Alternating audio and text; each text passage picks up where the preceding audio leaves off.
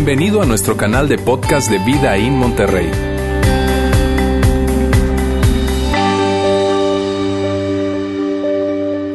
Estoy feliz de verles hoy y antes de, de- iniciar como tal este mensaje quiero nuevamente darles la bienvenida especialmente a aquellas personas que nos visitan por primera vez y que probablemente no son unos eh, personas frecuentes con el término de estar en una iglesia. Yo quiero darte las gracias por estar con nosotros, por haber aceptado la invitación de la persona que te haya hecho esa invitación. Gracias, muchísimas gracias. Decimos tanto eso y probablemente ya lo escuchaste en la reunión y lo vuelvo a decir porque para nosotros es importante. Es muy importante que tú estés acá. Todo lo que nosotros hacemos acá lo hacemos para que tú puedas disfrutarlo, para que vengas, para que te encante la iglesia como tal y para que decidas regresar el siguiente domingo con nosotros. Si estás acá, de verdad, bienvenido. Si viniste con tus hijos, tus hijos están en unos ambientes increíbles, en donde ellos están totalmente seguros, en donde hay un ambiente de muchísima limpieza y en donde hay un ambiente en donde hay personas que les van a estar enseñando algunas cosas que van a quedarse en sus pequeños corazones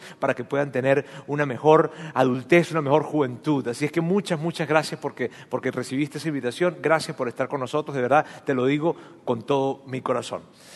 Hoy arrancamos una serie que comience el juego. Esa es la serie que estamos hoy iniciando. Y es que a todos nos encantan los juegos, a, a los juegos. Hablamos muchísimo de juegos, ¿cierto? Que si la Copa, que si la Liga, que si la Champions League, que si esta noche eh, o esta tarde vamos a tener ese juego en donde vamos a ver cómo nos va a ir. Eh, eh, que, eh, mira, aún yo, yo no soy muy, muy, muy fan del fútbol como tal. Sin embargo, hoy estaba a las 5 de la mañana viendo la final de la Sub-20, pero porque estaba jugando Venezuela. Pero no les cuento cómo nos fue.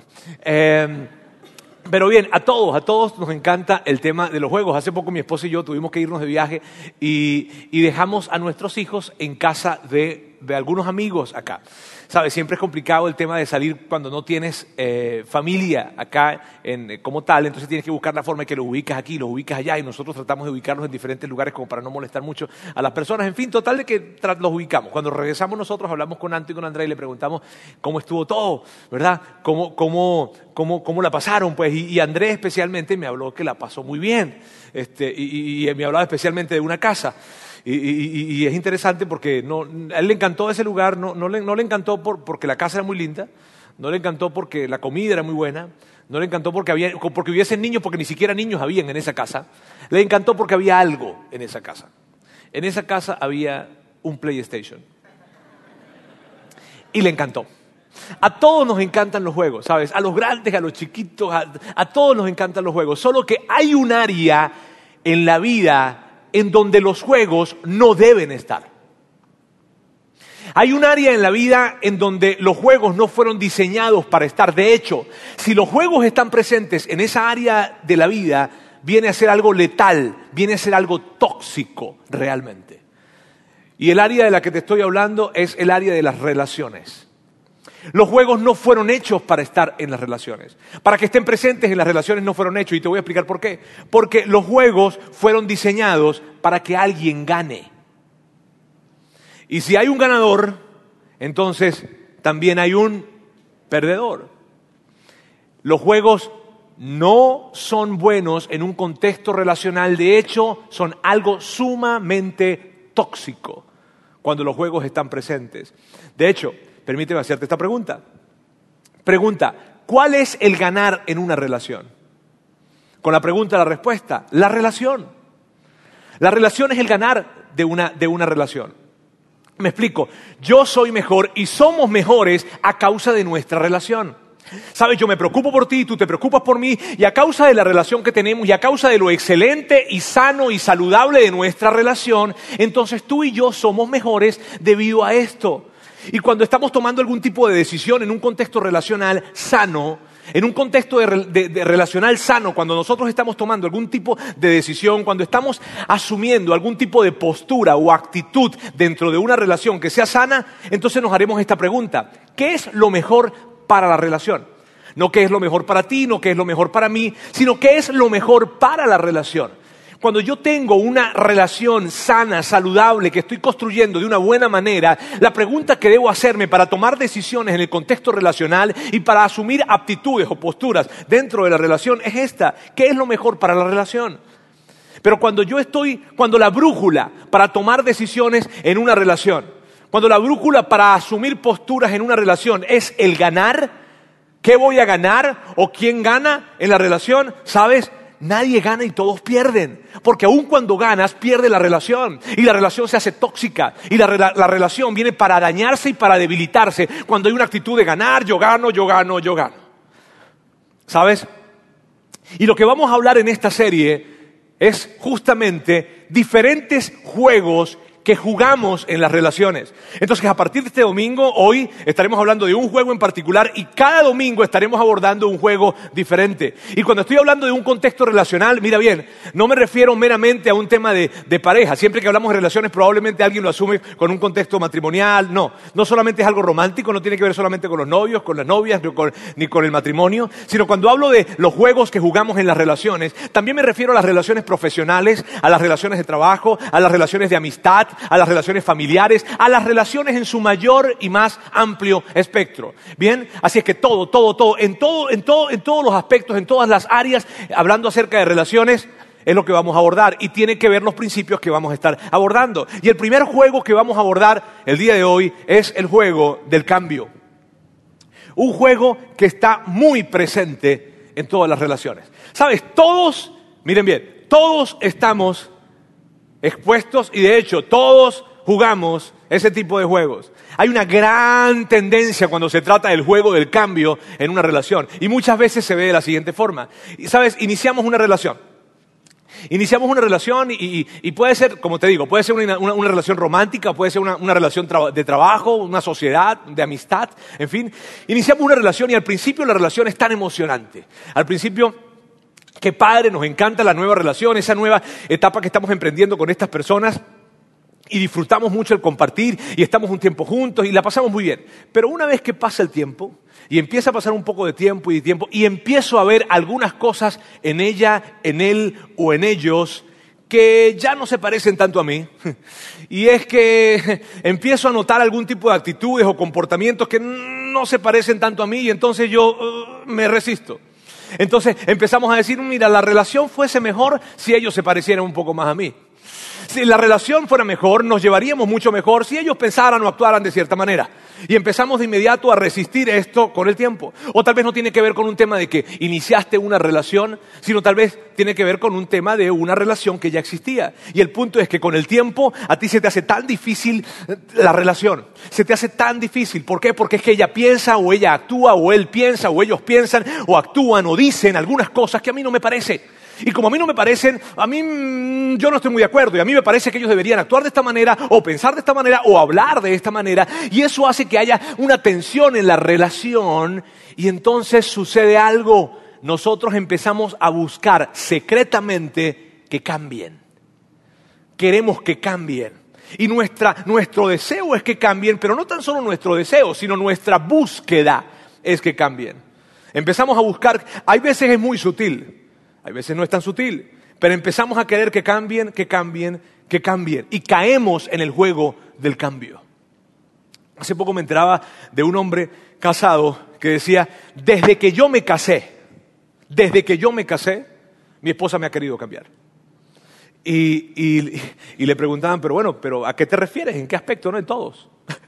Este, pero en alguno en específico, mira, mi esposa siempre ha querido cambiar mi manera de comer. Y él lo contaba muy indignado. Él decía, mira, una vez ella estaba en el súper y en el súper, yo sabía que estaba en el súper, entonces le mandé un mensaje de texto y le dije, mi amor, por favor, tráeme tocino. Él estaba contando esto muy indignado, ¿está bien? Entonces, cuando llegó su esposa, él dice, ¿tú sabes qué me trajo? ¿Tú, ¿Tú, sabes qué me trajo mi esposa? Me trajo tocino de pavo. O sea, tuve que tuve que tener una plática con ella para decirle, entiende bien, mi amor, entiende bien, el tocino de pavo no es tocino. ¿Cuántos dicen amén? Este, chiste local. Este, pero bueno, el punto es que ante este ejemplo que te acabo de dar, ese es un buen ejemplo de alguien que quiere sutilmente cambiar a alguien. ¿Viste? Lo hacemos con mucha sutileza. Muchas veces no somos tan sutiles, otras veces lo hacemos con mucha sutileza. Pero el asunto con todo esto, amigos, es lo siguiente. Tratar de cambiar a otros es agotador y es frustrante. Recuerdo a un gran amigo, cuando yo tenía como 17, 18 años, 6, 7 años atrás, eh, él, él se portaba muy mal, muy mal. Y no es que yo me portara muy bien, pero él se portaba muy mal, muy mal. Y en una oportunidad él me fue a buscar, yo me monto en su carro, arrancamos y, le, yo le pregunto, ¿y entonces qué hiciste ayer? Y cuando me va a contestar, yo, no me digas, me imagino que hiciste, es que hasta huele acá, este, es que tú siempre, no, ni me digas, es que yo te conozco, no tienes que decirme. Y empecé. De repente mi amigo frenó, frenó su carro y me dijo, Robert, ¿sabes qué? Ya. Golpeó el volante, recuerdo. ya. Bájate de mi carro. Afortunadamente estábamos cerca de mi casa todavía. ¿Está bien? Ahora, mira, él se agotó. Se agotó, se obstinó. Ahora quiero decirte algo, yo también estaba agotado. Porque es que el agotamiento es para ambos lados. Él estaba agotado de, estar recibiendo de parte de mía, de parte de mí, perdón, esa crítica, esa, ese, ese siempre querer cambiarle, pero yo también estaba agotado porque yo quería lo mejor para él. Yo quería algo bueno para él. Era legítimo realmente. Y al ver que él no cambiaba, y al ver que él no cambiaba las, actitudes ni las acciones que estaba teniendo, entonces me frustraba tanto, me, me, daba tanto agotamiento y eso generaba tanto, tanto, tanta tensión en la relación. Y tú sabes eso. Porque tú y yo hemos estado en relaciones familiares en donde alguien en nuestra familia ha querido cambiarnos. Tú y yo hemos estado en relaciones familiares en donde nosotros hemos querido cambiar a alguien de la familia. Y tú sabes lo agotador que es esto, pero no tan solo agotador, sino también lo frustrante. ¿Por qué frustrante? Porque mira bien, muchas veces nos hemos quedado en alguna relación, nos hemos quedado en alguna relación con la esperanza de que ella o él o ellos cambien. Y lo que nosotros hemos descubierto con el tiempo es lo siguiente, que tratar de cambiar a otros es agotador, es frustrante, pero también es imposible. Es imposible. Pretender cambiar a otros es imposible. Y permíteme hablarte algunas verdades acerca de esto. La gente sí cambia. Y esas son buenas noticias. La gente sí cambia. Esas son buenas noticias. Sin embargo, la gente no cambia a la gente. Tú no me puedes cambiar a mí y yo no te puedo cambiar a ti. Y no tan solo eso, sino que la gente no cambia por otra gente. Y tal vez tú digas, no, Roberto, eso no es verdad. Y no es verdad porque, porque, porque sabes, yo, yo he cambiado por otra persona. Yo he cambiado por otra persona. Entonces, si tú me dices eso, yo te preguntaría esto. ¿Ese cambio es real? O sea, cuando esa persona no está, cuando tú no estás frente a esa persona, ¿ese cambio se mantiene? Y también te preguntaría esto, ¿ese cambio es sostenido? ¿Se sostiene? O sea, ese cambio que hiciste, ¿ha, pasado el tiempo y tú te has mantenido en ese cambio? Y si tú me dices, sí, Roberto, claro que sí. Si tú me dices, sí es real y si ha sido sostenido, entonces tú cambiaste porque tú decidiste cambiar, pero no cambiaste realmente por otra persona. Tal vez alguien vino para ayudarte, tal vez, tal vez alguien te inspiró o tal vez alguien te motivó a cambiar, pero no cambiaste por él o por ella. Tú cambiaste porque tú decidiste cambiar. De donde vienen todos los cambios reales, genuinos e increíbles de la vida es del corazón. Es una decisión personal, es una decisión en la que tú dices, ¿sabes qué? Tengo una convicción, yo necesito cambiar. Y entonces tomas la decisión de cambiar, pero es una decisión personal, porque cuando alguien cambia por otra persona, no es un cambio real. A la primera oportunidad, oportunidad en donde ella o él no estén, muy probablemente él va a gravitar o ella va a gravitar a eso que supuestamente está cambiando. O el cambio no se sostiene cuando ella ya no está presente en su vida, cuando la sociedad no está presente en su vida, cuando la amistad no está presente en su vida, entonces vuelvo a la misma actitud. Cuando yo trato de cambiar por otra persona, mira bien, eso no funciona, no funciona. Y tal vez tú digas entonces, ¿y luego? ¿Y entonces qué hacemos? ¿Acaso yo no puedo, si amo a alguien o si aprecio a alguien, yo no, no, no puedo desear lo mejor para alguien? Claro que sí, claro que puedes desear lo mejor. Claro que sí, pero por favor, no busques cambiarle. No busques cambiarle. Se hace de otra manera. Entonces tal vez tú preguntes, ¿De cuál manera? ¿De cuál manera se hace? Y para ir a esa manera o para encontrar la solución en esto, vamos a ir a una carta que escribió un hombre llamado Pablo, el famoso apóstol Pablo. Si, si tú no estás muy familiarizado con, con Pablo o con la Biblia, Pablo, te digo rápidamente, Pablo era un iniciador de iglesias del primer siglo. Él, iniciaba iglesias a la orilla de todo el mar Mediterráneo, en la costa del mar Mediterráneo, él iba plantando, empezando, iniciando iglesias. Y Pablo lo que hacía era que luego él escribía cartas hacia estas personas en esas ciudades para consolidar la fe de esas personas o para consolidar esa nueva jornada espiritual que estaban tomando. Y en una de esas cartas, Pablo le escribe a un grupo de personas que vivían en Roma y que eran seguidores de Jesús. Ahora, fíjense bien. Y esto es importante, si tú no eres un seguidor de Jesús, tú no crees en Dios o probablemente tienes muchísimas dudas con respecto a Jesús o Dios, no te consideras una persona creyente, mira, es bueno que sepas esto. Lo que yo voy a hablar hoy tiene que ver con un principio relacional. ¿Qué significa eso? Que independientemente de que tú creas o no creas, este principio, si lo aplicas, funciona para ti. Y eso es importante que lo sepas. Bien, ahora, Pablo escribe esta carta a esas personas y, y lo que vamos a hablar está en el capítulo 14 de ese libro, de esa carta de Romanos.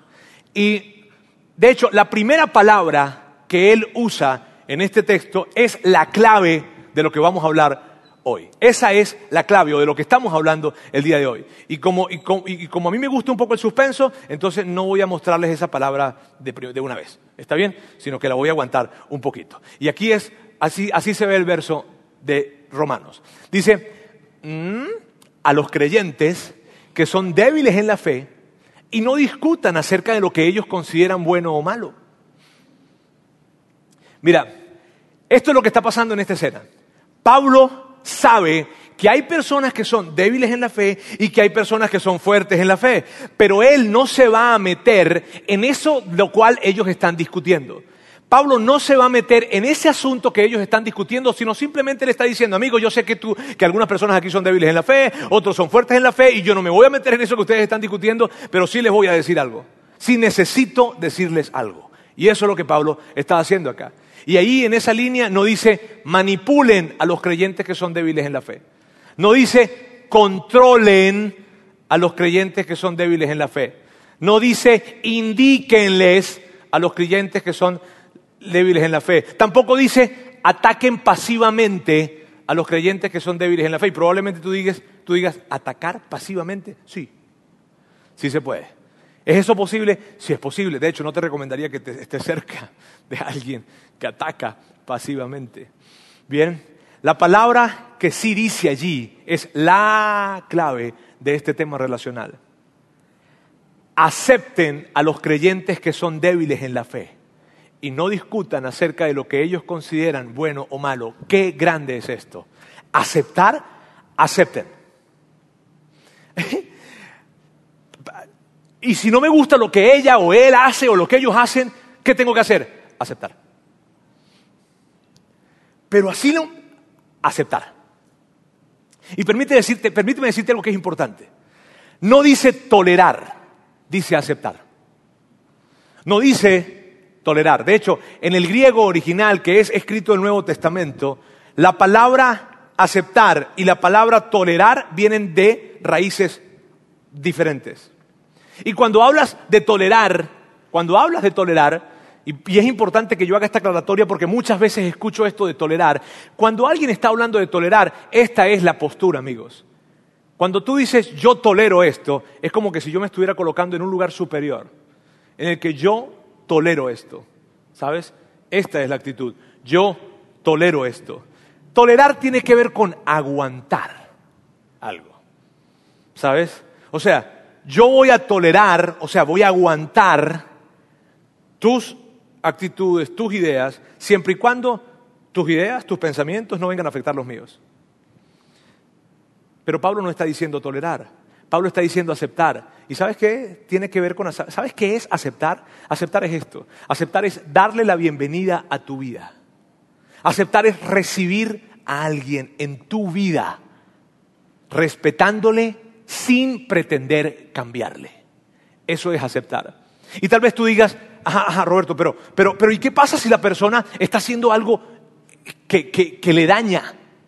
¿Qué pasa si la persona está haciendo algo que no tan solo le daña, sino que daña a otras personas? Buena pregunta. Y vamos a encontrar en el mismo texto la respuesta, en la segunda parte de este texto, que dice así, no discutan acerca de lo que ellos consideran bueno o malo. Pablo está diciendo, amigos, que hay cosas secundarias. Miren bien, hay cosas que son secundarias. Hay cosas que, que, definitivamente no están bien y que no están bien y sabemos que no están bien. Pero hay otras cosas que son consideraciones. Que no quiere decir que estén mal, sino simplemente son consideraciones. Y para efectos de esta plática, así las voy a llamar. Hay temas que son debatibles y hay temas que no son debatibles. Y Pablo no está hablando de los no debatibles, Pablo está hablando de los debatibles. ¿Sabes? Si, pensáramos en temas no debatibles, si habláramos de temas no debatibles, ¿qué pudiese pensar yo acerca de esto? Mira, y, todos estamos de acuerdo en esto, amigos. Todos estamos de acuerdo en los temas no debatibles. Todos estamos de acuerdo que la violencia no está bien. Todos estamos de acuerdo con eso. Todos estamos de acuerdo con que, con que eh, eh, si alguien se hace daño a sí mismo o hace daño a otros, no está bien. ¿Tú estás de acuerdo conmigo en que el alcohol, cuando viene para afectar el comportamiento de las personas, no está bien? Estamos de acuerdo con que, con que las adicciones a sustancias o a cualquier cosa, ¿verdad? Eso no está bien. Estamos de acuerdo con que la traición o la infidelidad no está bien. Esos no son debatibles. Y la Biblia, inclusive en otras cartas, nos enseña qué debemos hacer ante esas circunstancias. De hecho, habla de acerca de aceptar pero habla de una palabra poderosa en esas circunstancias y es confrontar. Pero ese no es nuestro tema. Esos son los temas no debatibles. Pablo no está hablando de temas no debatibles, Pablo está hablando de temas debatibles. ¿Y qué acerca de los temas debatibles? ¿Tú sabes cuál es tu tendencia y cuál es la mía con respecto a temas debatibles? ¿Sabes cuál es la tendencia que tenemos todos con respecto a los temas debatibles? Esta, juzgar. Juzgar. Tu tendencia y la mía con respecto a temas debatibles es juzgar. ¿Por qué te vistes de esa manera? ¿Por qué hiciste eso, ¿por qué hiciste eso de esa forma? ¿Por qué gastas el dinero de esa manera? ¿Por qué eres tan ordenado? ¿Por qué eres tan desordenado? Es que no puede haber estructura en esta casa. O en esta, empresa o en esta relación. ¿Por qué, por, ¿Por qué le hablas de esa forma? ¿Por qué tanta impuntualidad? Con respecto a temas debatibles, tu tendencia, la mía, es juzgar. Y sabes, son cosas triviales, pero, pero, pero quiero que estés bien atento con esto. Son cosas triviales, pero cuando en esas cosas triviales tú estás en el lugar en que alguien te quiere cambiar o tú estás queriendo cambiar a alguien, lo que haces de la relación es un lugar totalmente insostenible. No se soporta una relación de esa manera. Son cosas triviales pero cuando tu postura, mi postura es pretender cambiar a alguien o que nos cambien a nosotros en esas cosas triviales, la relación se hace insoportable. Oh. Cuando caemos en el juego del cambio, hay tanta tensión en la relación.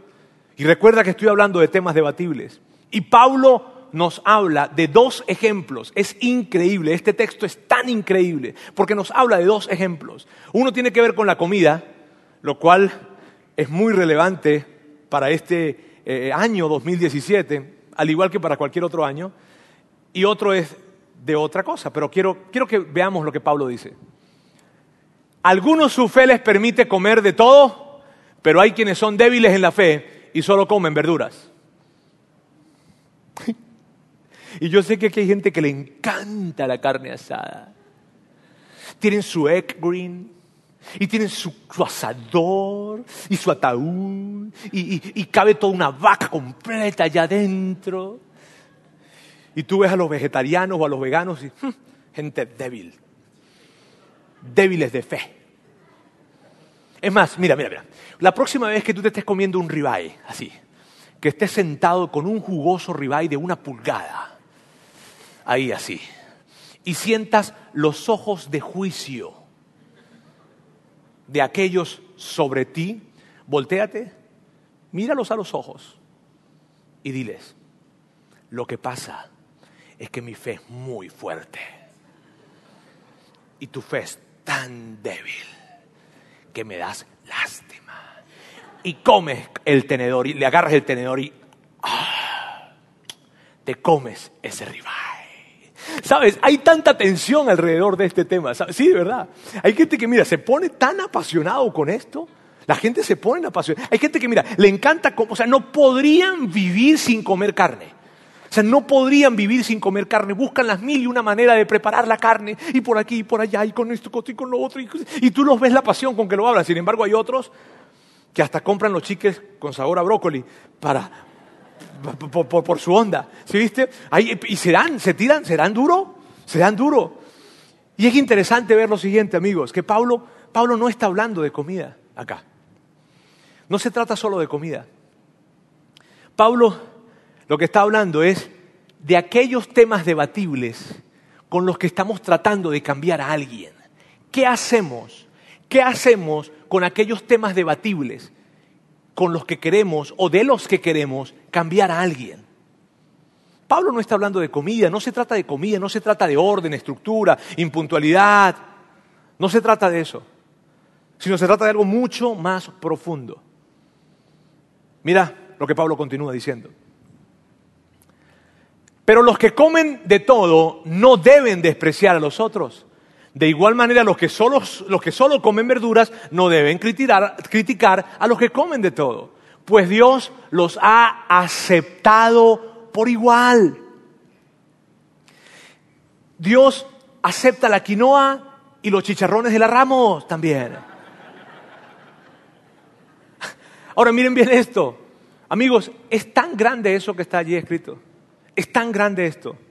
Es tan grande entender lo siguiente.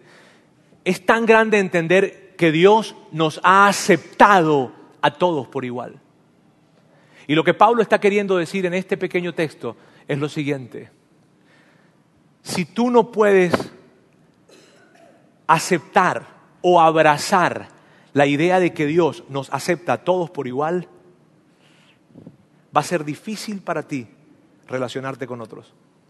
Si tú no puedes abrazar la idea de que Dios te aceptó tal y como tú estabas, en el desastre probablemente de vida que tenías, y que Dios te aceptó sin que, sin que te colocara una condición de cambio, sino simplemente te aceptó, si te cuesta abrazar esa verdad, eso impacta la manera en cómo tú te estás relacionando. De hecho, si a ti te cuesta mucho aceptar a algunas personas, muy probablemente tú dentro de ti batallas con sentirte aceptado o aceptada por Dios. Dios nos aceptó cuando éramos imposibles de aceptar. ¿Sabes qué? Dios nos amó cuando nosotros éramos imposibles de amar. Dios, Dios te aceptó, Dios me aceptó, Dios nos aceptó a todos por igual. Y cuando tú, mira, cuando tú, cuando tú puedes entender eso y abrazar la verdad de que Dios nos aceptó a todos, a todos por igual, entonces tú, esa verdad viene para impactar la manera en cómo tú te relacionas con otros y la gracia que recibiste de parte de Dios, puedes brindarla a otras personas. Esa es una increíble verdad que Pablo está hablando. Luego continúa y dice, ¿quién eres tú para juzgar al siervo de otro. Que se mantenga en pie o que caiga es asunto de su propio Señor. Y se mantendrá en pie porque el Señor tiene poder para sostenerlo. Me encanta. Hay tanta riqueza teológica en este texto. Yo no me quiero meter mucho en ese asunto, pero quiero que veas esto. ¿Quién eres tú para juzgar el siervo del otro? Mira esto. Eso es absurdo. cómo se vería lo siguiente? Quiero, quiero, quiero preguntarte. ¿Cómo se vería si yo me acerco a tu empresa? Yo llego a tu empresa un día Buenos días, ¿cómo estás? Te saludo. Eh, pero Roberto, ¿y, eso? ¿Qué hace por aquí? No, es que vine a evaluar a tu gente. ¿Qué? Dime si no se vería eso absurdo. Yo llego a tu negocio, cual sea tu negocio, te saludo, ya te sacas de onda que yo esté allí en la mañana, ¿verdad? ¿Y, qué, viniste a hacer? Ah, una auditoría. Vine a evaluar a tu gente acá. ¿Qué? ¿Qué le pasó a Roberto? ¿Se volvió loco Roberto? Es que es absurdo. Y así, mira, mira, mira, tan absurdo como eso se ve, Así de absurdo es que tú trates de juzgar a otras personas. Así de absurdo es que tú quieras cambiar a otros. Así de absurdo. Luego continúa. Dice, hay quien considera, y aquí ya dejó de hablar de la comida y se está metiendo en otro ejemplo. ¿Está bien? Hay quien considera que un día tiene más importancia que otro, pero hay quien considera iguales todos los días. Cada uno debe estar firme en sus propias opiniones. Y esto es, me encanta Pablo. Porque Pablo, mira, Pablo le estaba hablando en ese momento a una audiencia que creía en el sabbat y que creía que había que respetar el sabbat. Ellos tenían cientos de años creyendo en esto y en el día del sabbat habían leyes que decían que habían cosas que se podían hacer y habían cosas que no se podían hacer. Y entre ellos mismos, cuando alguien estaba haciendo alguna de las cosas de las que no se debía hacer en el sabbat, eran duros, eran juiciosos, eran, se, se levantaban la mano para, para señalar, para culpar, eran muy, muy, muy duros. Y lo que Pablo estaba diciendo era esto, amigos, hay quienes creen en este día, hay quienes no creen en este día. ¿Saben qué? Hagan lo que necesiten hacer y ya. O sea, Pablo está diciendo, ten opiniones firmes, ten convicciones firmes, pero por favor, que tus convicciones firmes no sean una excusa para juzgar a la gente. Ten tus convicciones firmes si tú quieres, pero que la firmeza de tus convicciones no se conviertan en gasolina para querer cambiar a otros. Eso es lo que Pablo está diciendo. Y recuerda que estamos hablando de temas debatibles. Y luego continúa y dice, tú entonces, ¿por qué juzgas a tu hermano? ¿O tú por qué lo menosprecias? Todos tendremos que comparecer ante el tribunal de Dios. y lo que está diciendo acá es lo siguiente, el único juez que hay es Dios. Dios es el único juez. Y si alguien tiene que juzgar, será Él. ¿Por qué Él? Porque Él es el único que tiene el poder para dentro de nosotros llegar y hacer que se generen cambios reales en la vida de alguien. Por lo tanto, Él es el único que puede juzgar. Y hay algo que es, yo no quiero perder de vista esto, amigos. Habrá un día en que nosotros nos pararemos enfrente del tribunal de Dios y tendremos que dar cuentas. Ese es ese día de juicio en la que Él nos verá. Pero el acercamiento que Dios tiene con el hombre, su primer acercamiento nunca es de juicio, su primer acercamiento siempre es de aceptación. Y en eso es necesario que tú y yo aprendamos. ¿Por qué? Porque en el camino del juicio o al juicio de Dios, el primer paso es la aceptación. Yo no estoy diciendo que, que, tú no tengas deseos de que alguien cerca de ti cambie, tu amigo, tu amiga, tu socio, tu hermano, quien sea. Tu esposo, tu esposa. Yo no estoy diciendo que no tengas deseo, porque todos tenemos ese deseo de alguna manera. Pero por favor, tú no quieras cambiarle. Tú no quieras cambiarle. Y si tú tienes ese deseo, la primera cosa que yo te recomiendo que hagas es esta. Acéptalo. Acéptala. Tal como ella es, tal como él es. Acéptales. Acéptales. Luego, Pablo continúa y dice, por tanto, dejemos de juzgarnos unos a otros. Más bien, propónganse no poner tropiezos ni obstáculos al hermano. Mira, el juicio hacia alguien, miren bien, el juicio hacia alguien expresa nuestro deseo de cambiarle. El juicio hacia alguien expresa nuestro deseo de cambiarle y lo que Pablo está diciendo es esto, por favor, dejen de querer cambiar a otros. Ya párenle. Porque cada vez que tratas de cambiar a alguien le colocas tropiezos a la relación. Cada vez que ante un tema debatible estás emitiendo juicio, criticando y queriendo cambiar a alguien, ¿sabes qué es lo que estás haciendo? Que tu relación sea insoportable. Que sea insoportable relacionarse contigo. ¡Wow! El juego del cambio es una propuesta perder, perder. Siempre que estamos jugando el juego del cambio, perderemos. Siempre, amigos. Siempre. No es yo gano, tú pierdes, no es tú pierdes, yo gano, no es que es ganar, ganar. No, no, no, no, no. Siempre que estamos colocando el factor del cambio en temas debatibles dentro de las relaciones, hay una propuesta segura. Perderemos en la relación. Porque aún ganando, la relación se debilita. Esto es algo que, que yo he tenido que aprender. Esto es algo que Sandra y yo como matrimonio hemos tenido que aprender y hemos aprendido acerca de esto. En una oportunidad quiero contarte esto. En una oportunidad, Sandra y yo, o bueno, yo estaba, fue una temporada en la que yo empecé a, a pedirle a Dios porque Sandra cambiara algo. Yo creía que, que, Sandra debía cambiar algo específicamente. Y yo empecé a pedirle a Dios todos los días. Yo platicaba con Dios y le decía, Dios, yo quiero que Sandra sea más esto. Yo quiero que Sandra sea más esto. Y todos los días empezaba. Y, mira, ella está aquí. Ella, si tú le preguntaras a ella, ella podría darte una lista de las cosas que ella quería que yo cambiara también. ¿Está bien? Solo que yo tengo el micrófono, entonces tengo la ventaja. Entonces, esa fue mi oración constante, todos los días un día, en esas que Dios te habla a través de un libro, ¿sabes? Porque a mí, pues como soy un poquito lento de entender a veces, me habla de las formas que sea, ¿está bien? Entonces, a ver, ponte a leer una revista y te voy a hablar a través de la revista. Bueno, no era tan esto, ¿no? Era un libro que estaba leyendo que tenía que ver con una búsqueda espiritual, en fin. Y cuando estaba leyendo ese libro te voy a contar qué fue, lo que pasó. Ese libro se llama Las cartas del diablo a su sobrino muy espiritual. Este, la verdad, sí. Eh, y cuando estoy leyendo, el libro se trata de el diablo tiene a un sobrino, y el sobrino es un demonio, entonces el, el diablo tiene le, le, tiene a ese demonio, le tiene asignado un paciente.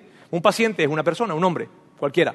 ¿Está bien? Entonces él le dedicó a ese demonio para que atormentara a ese paciente. Y el diablo le está dando recomendaciones para que lo atormente bien. Y entonces en las recomendaciones que le estaba haciendo, ese paciente que era un hombre, estaba pidiendo por su mamá para que su mamá fuera más tolerante y para que su mamá fuera más paciente. Eso es lo que estaba pidiendo el, el hombre por su mamá. Y entonces, mira esto, el diablo le dice a su sobrino, no intentes que tu paciente deje de rezar o de orar o de pedirme a Dios, al enemigo, dice él, de, de rezar, de pedir, no dejes, no, no, no trates de intentar que deje de pedir. No, no trates de intentar que deje de pedir. Asegúrate que siga pidiendo, pero de la forma en que lo está haciendo. Porque cada vez que tu paciente pide por una mamá más paciente y más tolerante, está pidiendo por una mamá que no existe. Y entonces se está alejando más de la que sí existe. Y cuando yo leí eso, yo dije, Dios, caí en el juego del cambio. Porque cada vez que yo te pido, porque Sandra tenga esto y esto, te estoy pidiendo por una Sandra que no existe. Y sin darme cuenta, me estoy alejando de la que sí existe. Y recuerdo que en ese momento yo fue algo tan emotivo para mí, porque fue como que Dios diciéndome, cuidado, no vayas por ese camino. De inmediato me detuve y cambié mi oración por completo. Ahora Empecé a hablar con Dios y empecé a hablar acerca de Sandra, pero empecé a hablar de la maravilla de mujer que Él me dio. Y empecé a hablar de, de ella, de que yo no podría vivir, que mi vida sería imposible sin que ella estuviera conmigo. Y nuestra relación fue tan increíble. Empezó a, Nunca ha estado mal, la verdad. O sea, siempre ahí tú sabes, ella discute mucho. Eh, pero, pero fue tan disfrutable. Y eso que yo estaba pidiendo que llegara para ella, no tuvo que llegar y no tiene que llegar. Otra de las cosas que, que aprendimos fue esto. Cada vez que nosotros estamos en una, en una, ¿sabe? Algunas veces tenemos una tensión con respecto a otras personas. O sea, es que esta persona me cuesta tanto, ellos nos cuestan tanto, ella me cuesta tanto, él me cuesta tanto. Y cada vez que nosotros estamos, sobre todo ella, ¿está bien? Siempre que estamos en esa, en esa tensión, una broma, ¿está bien? Este, siempre que estamos en esa tensión de alguien, no tiene que ver con nosotros, sino con otras personas. Siempre que estamos en esa tensión, uy, es que yo no la soporto, es que yo no lo soporto, es que ellos, en fin, oh, que me irrita tanto, en fin, esto es lo que hemos descubierto. El cambio que quiero en ti es una pista de algo que Dios quiere cambiar en mí. El cambio que quiero en ti es una pista de algo que Dios quiere cambiar en mí. Cada vez que tenemos una situación en la que algo con alguien nos genera algo de rechazo y, nos incomoda y nos irrita, ella me pregunta a mí o yo le pregunto a ella, ¿qué revela eso en ti? ¿Por qué? ¿Por qué te molesta tanto? Y hablamos juntos, ¿por qué me molesta tanto? ¿Por qué? ¿qué, qué hay dentro de mí? Ya, ya, ya, no tiene que ver, es que ellos son así, es que ellos dicen esto, es que ellos se comportan de esa manera. No, no, no, no, no, no, no, no. No se trata de ellos, no se trata de ellos. Hay algo aquí adentro. No me hables de que ellos hablan de esta forma. No, no, no, no, no. Se trata de aquí adentro. ¿Qué hay aquí? ¿Qué hay aquí que Dios quiere cambiar en mí? Y que a través de esta persona me está dando una pista. Entonces cada vez que yo, mira, cada vez que yo veo el desorden y la desestructura de alguien y a mí me, inquieta tanto, ¿no será que, que Dios está queriendo que yo aprenda a ser más flexible? Porque la rigidez en la vida hará que yo pierda en cualquier relación. Y cada vez que, cada vez que, cada vez que yo estoy discutiendo contigo porque, porque, porque es que porque siempre quieres estar pasando tiempo con otra gente, o siempre quiero estar yo pasando tiempo con otra gente, y cuando tú quieres pasar tiempo nosotros solos, solamente este, eh, eh, tú, tú, tú, te resistes tanto y tú quieres buscar a tanta gente, ¿no será que, no será que estás buscando un protagonismo en una actitud protagonista que a nadie ayuda? ¿No será, que, ¿No será que estás buscando aceptación y no te estás dando cuenta? ¿No será que hay algo adentro que Dios quiere cambiar en ti? Mira bien, amigos, si nosotros queremos fortalecer las relaciones, y tú quieres fortalecerlas y yo quiero fortalecerlas, si tú quieres fortalecer y hacer que florezcan las relaciones que hoy en día tienes, tú y yo necesitamos abrazar el consejo de Pablo. Tú y yo necesitamos abrazar ese consejo. Porque es triste, amigos, pero es increíble la búsqueda de cambio, el juego que hemos, en el que hemos caído en tema, con, con, con respecto a las relaciones, de querer cambiar. Y estoy hablando de temas debatibles de querer cambiar, cambiar, cambiar. Y presionamos, presionamos, presionamos, pero cada vez que presionamos estamos haciendo que la relación sea insoportable y que se acabe.